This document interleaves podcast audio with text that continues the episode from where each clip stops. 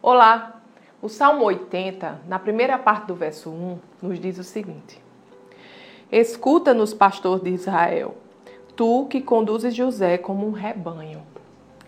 Amados, aqui o salmista se refere a Deus como pastor de Israel, pastor de seu povo. E o interessante é que dessa forma é que Jesus se referia a si mesmo. Lá no Evangelho de João, no capítulo 10, nos versos 27 e 28, a palavra de Deus nos diz assim: As minhas ovelhas ouvem a minha voz, eu as conheço e elas me seguem. Eu lhes dou a vida eterna e elas jamais perecerão. Ninguém as poderá arrancar da minha mão.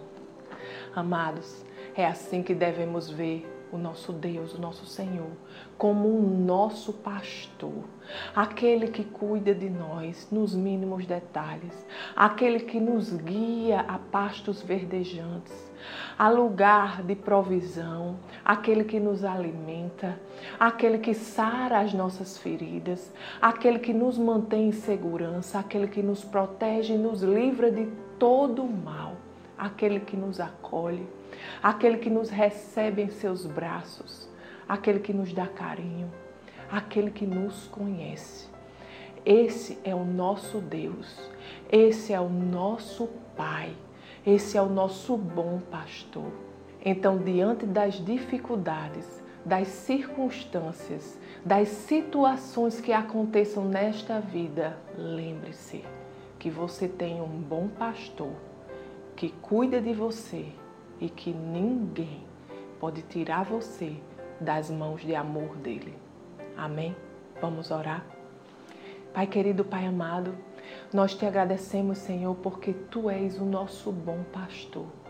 Obrigado, Pai, pelo teu amor que nos envolve. Obrigado, Pai, pelo teu cuidado. Obrigado, Pai, por tua segurança. Obrigado, Pai, porque tu és bom e cuida de nós nos mínimos detalhes.